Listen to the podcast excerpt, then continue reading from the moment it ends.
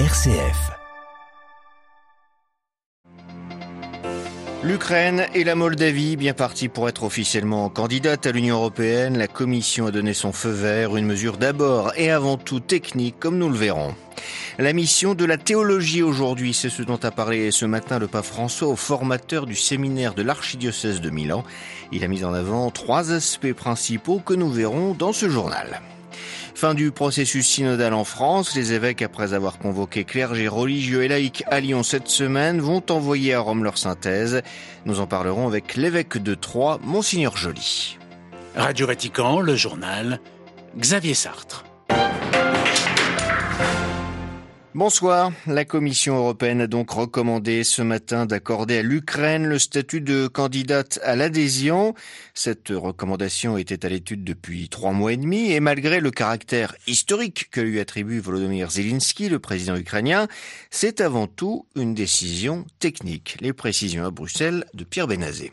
Même si Ursula von der Leyen a martelé à Kiev samedi dernier son intention de soutenir politiquement elle aussi la candidature de l'Ukraine, elle a rappelé ce vendredi que les conditions étaient toujours valables. C'est une évaluation au mérite basée sur des critères établis pour tous les candidats. C'est ce que souligne la présidente de la Commission. La candidature de l'Ukraine a été déposée le 28 février. Le 7 mars, les États de l'UE ont demandé à la Commission de procéder à une évaluation rapide. Depuis, les services de la Commission examinent en quoi l'Ukraine se conforme ou non aux standards européens. Le feu vert à la candidature ukrainienne est donc soumis au respect d'un nombre conséquent de réformes, même si la Commission estime que l'Ukraine a déjà effectué de nombreux progrès depuis qu'elle a signé l'accord d'association avec l'UE.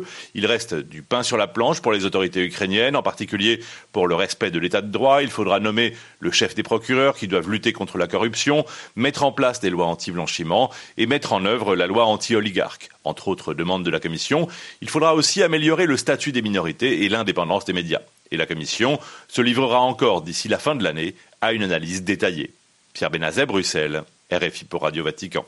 Et la Moldavie aussi a reçu un avis favorable de la part de la Commission. Rendez-vous donc les 23 et 24 juin prochains pour connaître la décision finale des 27.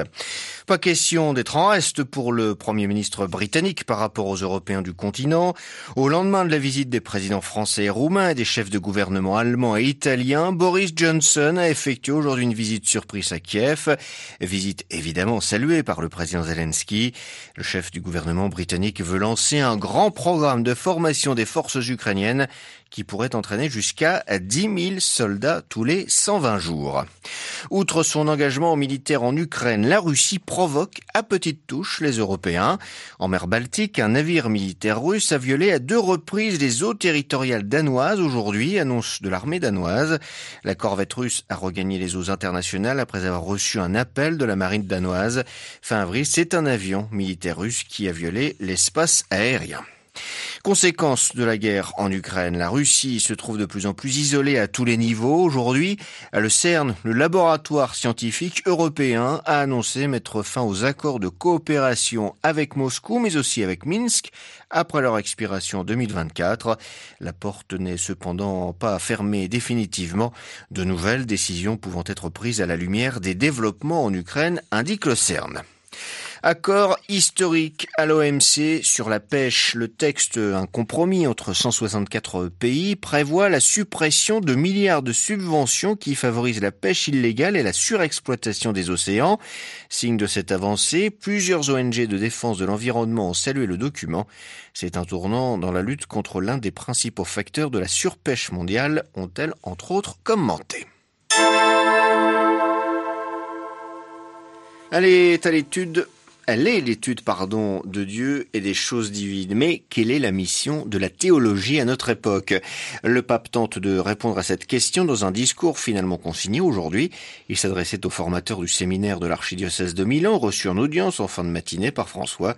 Trois aspects principaux sont mis en avant. Adélaïde Patrignani.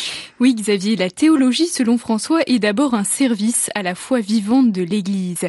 Et aujourd'hui, l'un des grands malaises de l'humanité est la perte de sens. La théologie théologie a donc la grande responsabilité de stimuler et d'orienter la recherche, d'illuminer le chemin. Elle est aussi un service à la vérité. Deuxième pilier de sa mission, être capable de former des experts en humanité et en proximité. Et dans cette formation, il faut prendre en compte la sexualité, l'affectivité et l'aspect relationnel. Et puis, ne pas former des fonctionnaires du sacré, estime François, mais des ministres disponibles aux autres de manière joyeuse et gratuite. Le formateur revêt alors un rôle de diaconie de la vérité. Enfin, la théologie nourrit l'évangélisation. La théologie qui évangélise est une théologie qui se nourrit du dialogue et de l'accueil, précise le Saint-Père. Guidé par l'Esprit Saint, le théologien doit œuvrer de façon incarnée.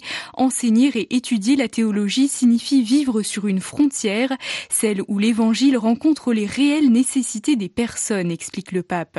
Ainsi, François met en garde contre une théologie qui s'épuise dans la dispute académique ou regarde l'humanité depuis une tour d'ivoire. Adélaïde Patrignani, et pour plus de précisions sur ce discours, une seule adresse www.vaticannews.va.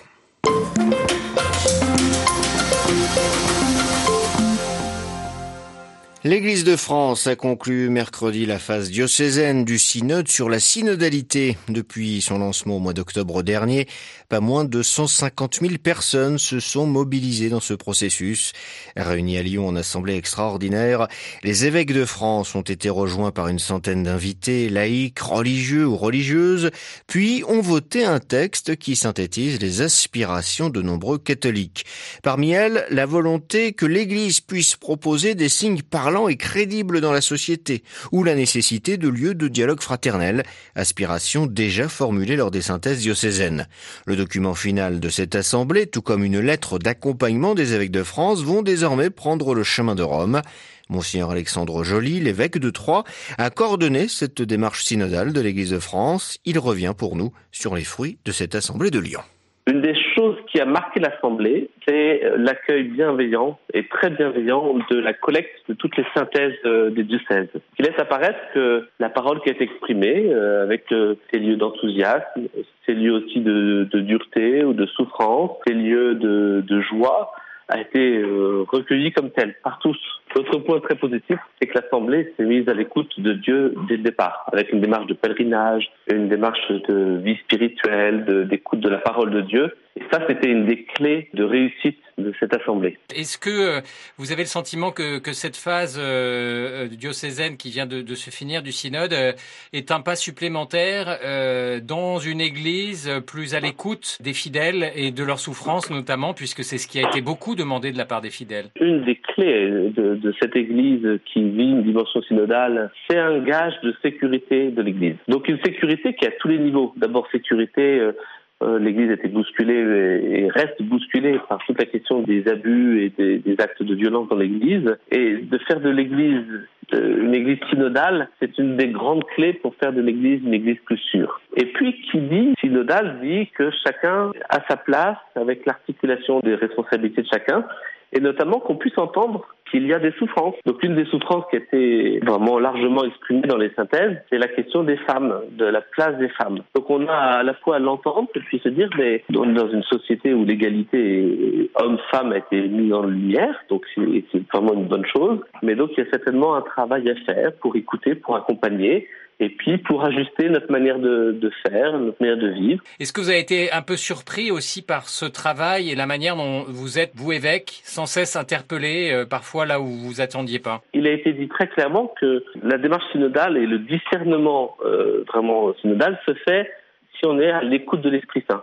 Et d'ajouter que l'Esprit Saint, mais souvent, il met du désordre, il déstabilise pour pouvoir ensuite réinstaller l'harmonie, une harmonie complexe mais qui est la sienne. Eh bien, c'est aussi ce qui s'est passé. Et donc, c'était très beau d'accueillir euh, tout ce changement dans la vie euh, et dans cette assemblée en disant, ben, puisqu'il y a une interpellation, puisqu'il y a une réaction qui était euh, vraiment unanime, eh bien, on a pris acte et la force aussi, c'est d'accepter d'être bousculé et de partir ben, souvent sur un chemin différent que celui que nous avions prévu. Dieu le bouscule pour conduire l'homme autrement.